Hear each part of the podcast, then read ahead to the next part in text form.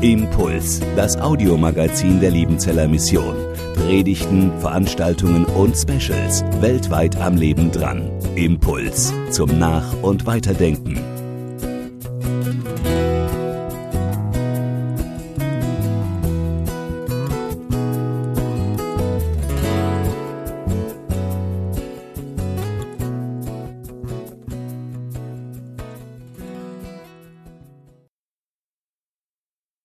Gnade sei mit euch und Friede von Gott, unserem Vater und unserem Herrn Jesus Christus. Amen. Liebe Gemeinde, an einem Semesteranfangsgottesdienst am Beginn eines neuen Studienjahres und im Angesicht von so vielen neuen Studierenden, da steht ja immer wieder eine Frage im Raum. Für uns als Hochschule steht eine Frage im Raum, für Sie als Gemeinde, auch für Sie als Spenderinnen und Spender steht diese Frage im Raum. Für alle, die mit Ausbildung zu tun haben, steht diese Frage im Raum. Eine Frage, die aber nicht nur Studenten angeht, sondern eigentlich uns alle. Wie kann das gelingen, dass aus Menschen Gottes Mitarbeiter werden, die in dieser Welt Salz und Licht sind, wie es Jesus in der Bergpredigt sagt, die die Liebe Gottes ausstrahlen und weitergeben, die das Evangelium von der Gnade Gottes hörbar werden lassen und die etwas sind, so hat Paulus im Epheserbrief formuliert, die etwas sind zum Lobe seiner Herrlichkeit. Wie geht das? Dass ein Mensch, der von Natur aus das alles nicht ist, zu so einem Menschen wird. Das ist unser Ziel, das ist unser Gebet, das ist unser Wunsch und auch unser Anspruch. In den Evangelien des Neuen Testaments werden solche Menschen vorgestellt. Die haben dort einen konkreten Namen, sie werden Jünger genannt. Das heißt, so viel wie Schüler, Studenten. Das griechische Wort Mathetes, das hier mit Jünger übersetzt wird in unseren Bibelausgaben, das könnte man genauso gut mit Schüler oder Student übersetzen. Und diese Jüngergeschichten oder besser gesagt diese Studentengeschichten des Neuen Testaments, die beschreiben nicht nur das, was diese Jünger mit Jesus erlebt haben, beziehungsweise das, was Jesus mit den Jüngern umgekehrt erlebt hat, sondern die werden immer auch so erzählt, dass wir als die Leser, dass 2000 Jahre lang die Leser eingeladen werden, selber zu Jüngern zu werden. Wir sollen uns identifizieren mit diesen Jüngern Geschichten. Wir würden sie falsch lesen, wenn wir sie nur distanziert aus einem entfernten Interesse wahrnehmen, so wie wir vielleicht die Dramen von oder die Tragödien von Schiller oder Shakespeare wahrnehmen. Nein, wir sollen uns identifizieren mit diesen Geschichten. Wir sollen selbst zu Jüngerinnen und Jüngern, zu Schülern, zu Studenten Jesu werden. So werden sie erzählt, dass wir für unser Leben etwas aus diesen Geschichten lernen sollen. Und ich möchte das heute Morgen am Beispiel eines Jüngers tun, von dem nur in einem einzigen Evangelium erzählt wird. Das ist eine ganz besondere Jüngergeschichte, denn nur das Johannesevangelium erzählt von diesem einen Jünger. Nur in diesem Evangelium erfahren wir etwas von diesem Jünger, den Jesus liebte. So wird er beschrieben, immer wieder mit diesem Satz von der Jünger, den Jesus liebte. Siebenmal ist im Johannesevangelium von ihm die Rede. Und bei der allerletzten Erwähnung in Kapitel 21, da wird uns enthüllt, dass dieser Jünger, den Jesus liebte, der Schreiber dieses Evangeliums ist, der Autor, der Verfasser dieses Evangeliums. Nun ist noch etwas wichtig. Dieser Jünger, den Jesus liebte, der ist im Johannesevangelium so etwas wie der ideale Jünger. So etwas wie der Jünger, der so ist, wie es sein soll. So ist, wie Jesus sich Jüngerschaft vorstellt. So sollten eigentlich alle Jünger sein, wie dieser Jünger ist. Eigentlich sollten wir alle sein wie er. Was können wir von diesem Jünger lernen? Von diesem Studenten, den Jesus liebte. Ein erstes, von diesem Studenten, den Jesus liebte, lernen wir bei Jesus zu sein und nicht nur für Jesus etwas zu machen. Bei Jesus sein und nicht nur für ihn etwas machen. Die erste Erwähnung dieses Jüngers findet im Johannesevangelium im Zusammenhang des letzten Mahles statt, also in der Nacht, da Jesus verraten ward und mit seinen Jüngern zu Tische saß. Und da heißt es im Johannesevangelium in einer Szene, als Jesus das gesagt hatte, dass ihn einer verraten würde, wurde er betrübt im Geist und bezeugt und sprach, wahrlich, wahrlich, ich sage euch, einer unter euch wird mich verraten. Da sahen sich die Jünger untereinander an und ihnen wurde bange von dem, was er wohl redete. Es war aber einer unter seinen Jüngern, den Jesus lieb hatte. Der lag bei Tisch an der Brust Jesu. Dem winkte Simon Petrus, dass er fragen sollte, wer es wäre, von dem er redete. Da lehnte, sich, da lehnte der sich an die Brust Jesu und fragte ihn, Herr, wer ist's? Eine interessante Szene, eine Miniaturszene aus dem Johannesevangelium. Man könnte ganz viel sagen dazu, aber ich möchte nur auf eine einzige Szene, auf einen Aspekt eingehen. Jesus kündigt hier an, dass einer seiner Jünger ihn verraten würde und alle sind konsterniert. Keiner kapiert, wen Jesus da meint. Und dann ergreift einer die Initiative und der die Initiative ergreift, das ist Petrus. Warum Petrus? Einfach, Deshalb, weil er der Boss ist. Er ist der Chef des Jüngerkreises, weil es sein Job ist, das jetzt zu initiieren. Aber bemerkenswerterweise fragt er Jesus nicht direkt, sondern er fragt einen anderen Jünger, der offensichtlich näher an Jesus dran liegt, der an der Brust Jesu liegt.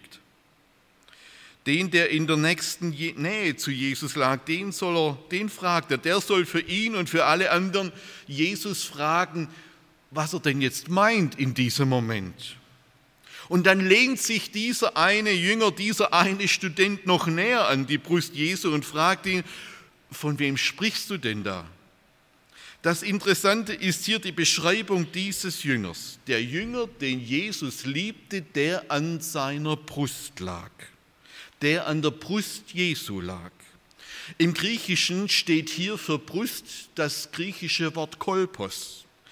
Das kann sowohl Brust als auch Schoß meinen und drückt diese große Nähe aus, die größte Nähe, mit der man an einem anderen dran sein kann. Das Wort taucht im Johannesevangelium dreimal auf. Und wissen Sie was? Das erste Mal, wo dieses griechische Wort Kolpos auftaucht, da ist von Jesus und seinem himmlischen Vater die Rede.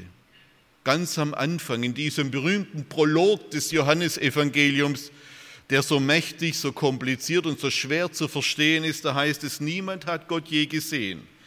Der Eingeborene, der Gott ist, gemeint ist Jesus, und in des Vaters Kolpos ist, Schoß ist, an dessen Brust ist, der hat ihn uns verkündigt.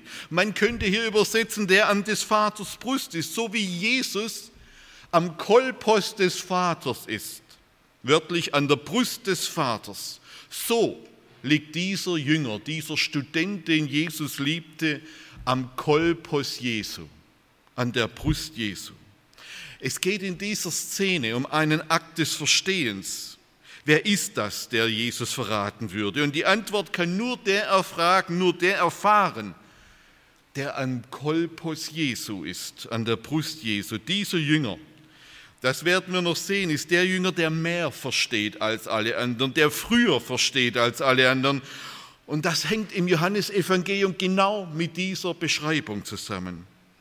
Er versteht früher und mehr, weil er in aller, allernächster Nähe von Jesus ist, an der Brust Jesu. Und so wie Jesus an der Brust des Vaters ist und uns deshalb dieser Welt den Vater offenbaren kann. Jesus ist der Offenbarer des Vaters im Johannesevangelium. So ruht der Jünger an der Brust Jesu und kann deshalb den anderen sagen, was der Sinn der Worte Jesu ist. Wir lernen im Theologiestudium das Verstehen von Texten, das Verstehen des Evangeliums und der Evangelien und damit logischerweise auch das Verstehen der Worte Jesu. Und manchmal kommt uns das wie ein sehr technischer und wissenschaftlicher Akt vor. Aber der eigentliche Sinn dieses Studiums ist es, noch näher an die Brust Jesu zu kommen, damit wir noch besser fragen können, noch besser hören können, noch besser verstehen können, was Jesus sagt, was der Wille und das Wesen Gottes ist.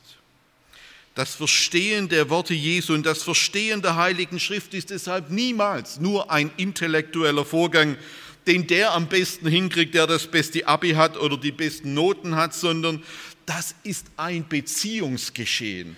Da geht es um Nähe. Da geht es um die engste Nähe zu Jesus und seinem Wort. Da muss man an die Brust Jesu ran. Da geht es nicht nur um die Technik und die Methoden der Textinterpretation, sondern vor allem um die Nähe zu Jesus und um das Sein bei Jesus. Und das ist jetzt wichtig. Zwischen beidem besteht kein Widerspruch, sondern das eine, das Verstehen dieser Texte, soll zum anderen, zum Sein bei Jesus führen. Und noch etwas anderes ist wichtig. Es gibt Menschen, die glauben, dass man im Theologiestudium, und bei uns studieren ja alle Bachelorstudenten Theologie, dass es beim Theologiestudium vor allem darum geht, wie man die Bibel auslegt, wie man predigt, wie man evangelisiert, Gemeinde baut, sie entwickelt. Also, dass es vor allem darum ginge, wie man etwas macht. Wie man etwas macht. Wie man etwas praktisch hinkriegt. Wie man Fertigkeiten, Kenntnisse, wie man neudeutsch gesagt Skills erwirbt. Ja, darum geht es auch. Aber bitte, bitte, bitte, niemals zuerst. Niemals zuerst. Es geht niemals zuerst darum, wie man etwas macht. Das wäre furchtbar. Das wäre schlimm. Es geht niemals zuerst um Methoden und Techniken, es geht nicht zuerst um Tricks und Tipps, sondern es geht um das Sein. Es geht um das Sein. Es geht niemals zuerst um das Machen. Es geht immer zuerst um das Werden und das Sein, um das bei Jesus Sein. Es gibt Menschen, die unterscheiden Pfarrer, Pastoren, Prediger in zwei unterschiedliche Gruppen, in die Progressiven und die Konservativen, in die Liberalen und die Evangelikalen.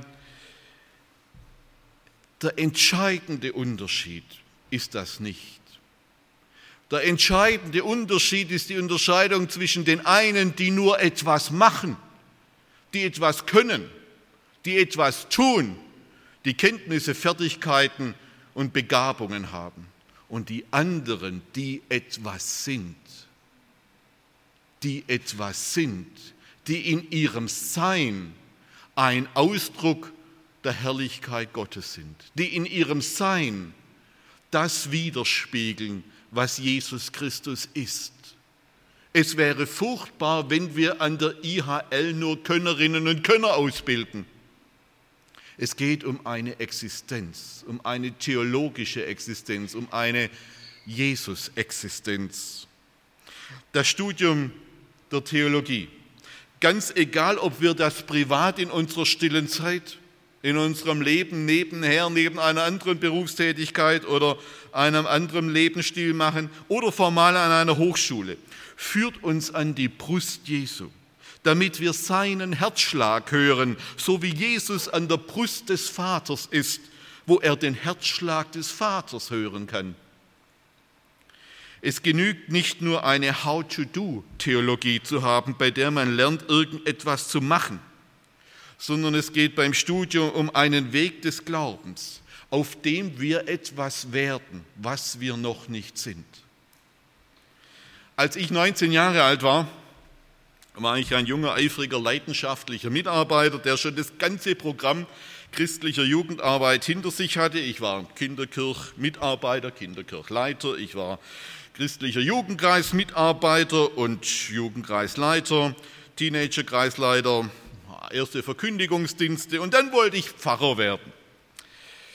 Aber es war für mich eine große Last, dass ich da erst sechs oder sieben Jahre Theologie studieren sollte und dafür auch noch uralte, nicht mehr gesprochene Sprachen lernen sollte.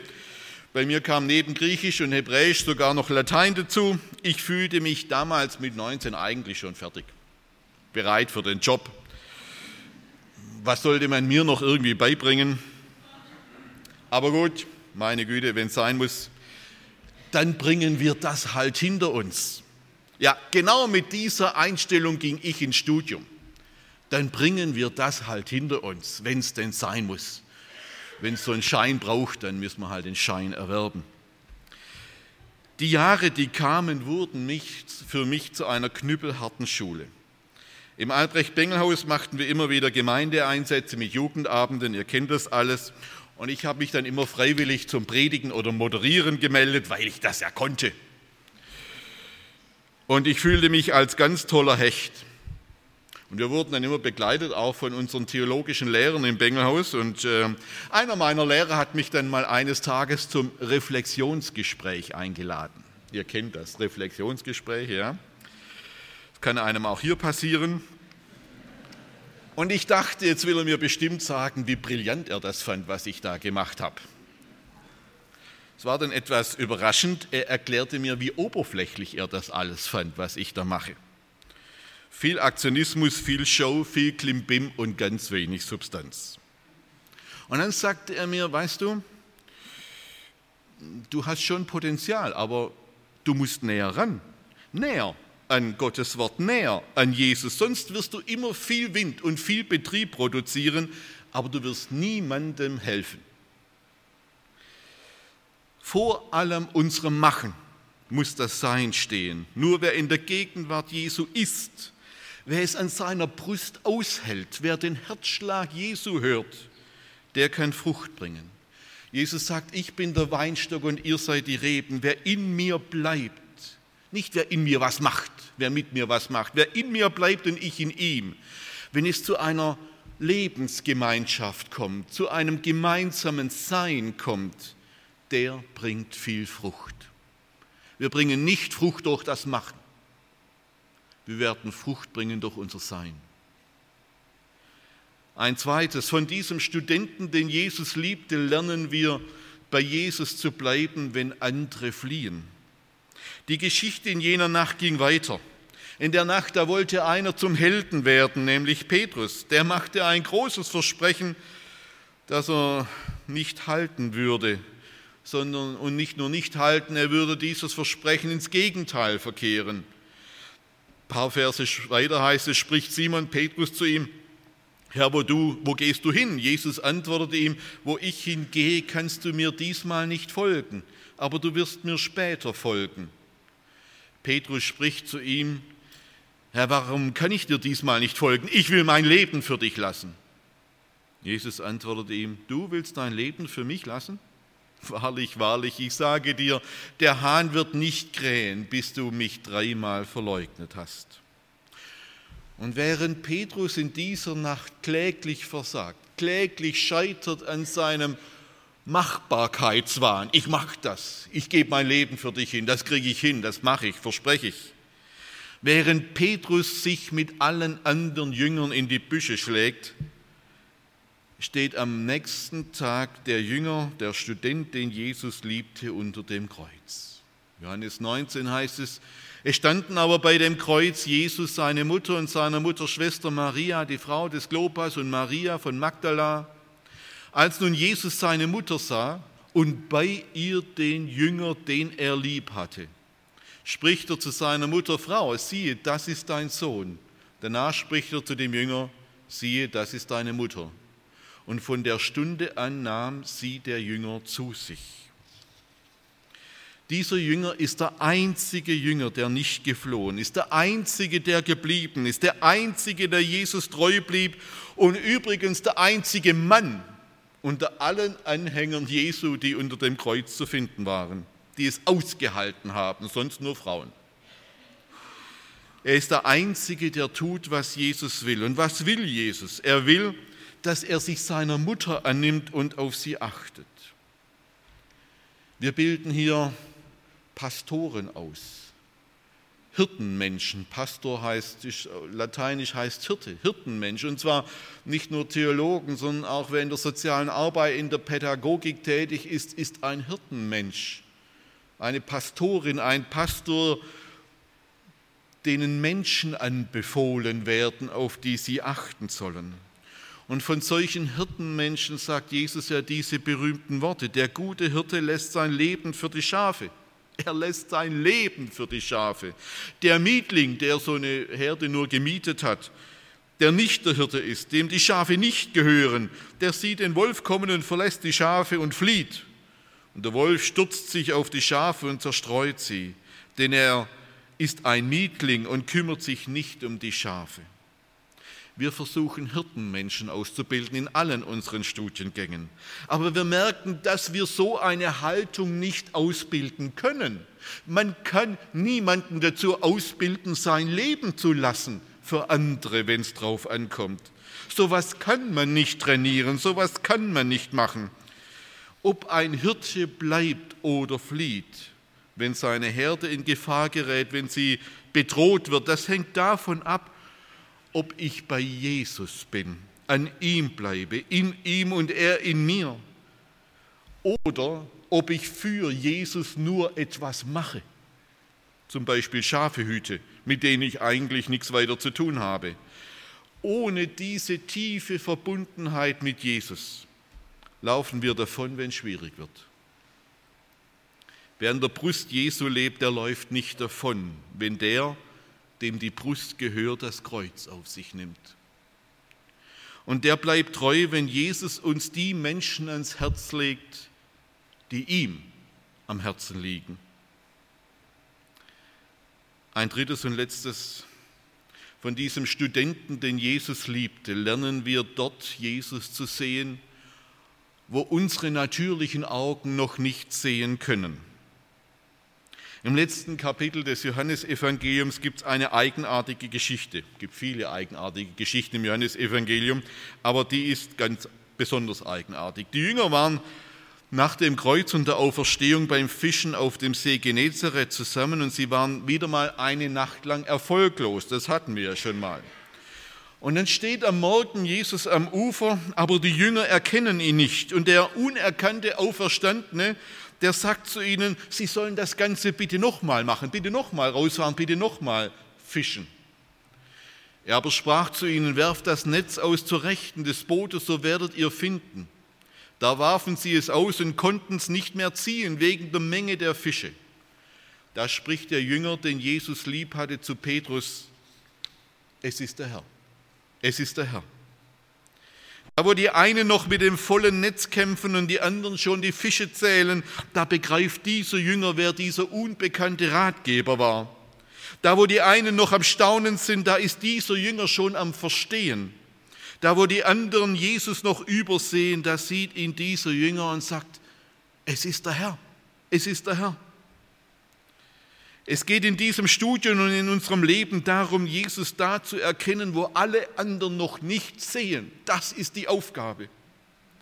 Unsere Missionarinnen und Missionare bei der Lebenzeller Mission arbeiten manchmal an scheinbar gottverlassenen Orten. Ich habe da manche besucht, oh ja. Die meisten von ihnen können noch nicht von vollen Netzen erzählen, die man kaum in das Schiff, das sich Gemeinde nennt, hineinziehen kann. Die meisten können es dort nur aushalten, weil sie es gelernt haben, Jesus zu entdecken, wo keiner ihn sieht und im Angesicht von bescheidensten Verhältnissen zu sagen, es ist der Herr, er ist hier. Unsere Missionare sind weltweit in Kirchen und Gemeinden mit sehr unterschiedlichen Gottesdienstformen unterwegs. Von kleinen Gottesdiensten in Russland mit zehn alten Babuschkas bis zu sehr schlichten Gottesdiensten in einer afrikanischen Strohhütte im allerabgelegensten Tal der Welt. Ich war mal dort, da kommen wir nur mit dem Flugzeug hin. Da gibt es kein Schlagzeug, keine E-Gitarre, weil es keinen Strom gibt. Es gibt nur Trommeln. Und unsere Missionare haben gelernt, dort Jesus zu sehen. Es ist der Herr, der hier ist, auch wenn alles ringsrum sehr bescheiden ist.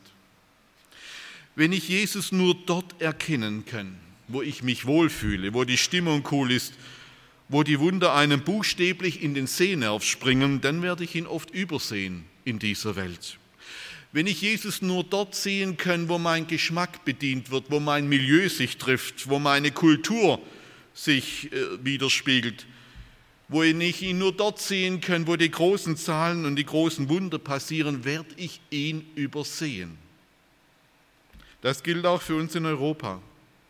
Wir sind in Europa ernüchtert, weil unsere Gemeinden kleiner werden, unsere Kirchen schließen, unsere Missionare weniger werden und weil das Evangelium diesen Kontinent wieder zu verlassen scheint. Jesus zu sehen, wo seine Gemeinde nicht mehr sichtbar ist, wo die Kirchen nicht mehr gesehen werden. Jesus zu sehen im Unscheinbaren und in den Unscheinbaren, ihn zu erkennen und zu sagen, ja, man glaubt es kaum, aber es ist der Herr. Er ist da. Darauf kommt es an. Er steht am Ufer, auch am Ufer Europas und ruft nicht immer noch seine Jünger zum Fischen auf, sondern er ruft sie heute wieder ganz neu zum Fischen auf in diesem alten Kontinent. Am Anfang stand die Frage, was wir von diesem Jünger, den Jesus liebte, von diesem Studenten, den Jesus liebte, den lernen können. Und ich habe versucht, darauf drei Antworten zu geben. Aber ich habe noch keine Antwort darauf gegeben, wie wir zu so einem Jünger werden können. Wenn wir ihn uns nur zum Vorbild nehmen würden, dann würden wir nicht weit kommen. Wie geschieht das, dass wir zu etwas werden, was wir noch nicht sind? Das Geheimnis dieses Jüngers liegt in diesem geheimnisvollen Namen. Der Jünger, den Jesus liebte. Es ist die Liebe Jesu, die ihn zu dem hat werden lassen, was er vorher nicht war. Es ist die Liebe Jesu, die aus Menschen, die etwas machen wollen, Menschen werden lässt, die etwas sind. Es ist die Liebe Jesu, die aus Menschen, die die Gewohnheit haben, wegzulaufen, wenn es schwer wird, Menschen werden lässt, die treu sind und bleiben, wenn es schwer ist. Es ist die Liebe Jesu, die aus Menschen, die von Natur aus blind sind für die Wirklichkeit Gottes, Menschen werden lässt, die an den unmöglichsten Orten und in den schwierigsten Verhältnissen Jesus entdecken und sagen, es ist der Herr, er ist da. Das Entscheidende unseres Lebens ist nicht, dass wir beliebt sind, weil wir etwas machen oder können, sondern dass wir geliebt werden. Denn die Liebe Jesu lässt uns zu dem werden, was wir nicht machen können. Amen.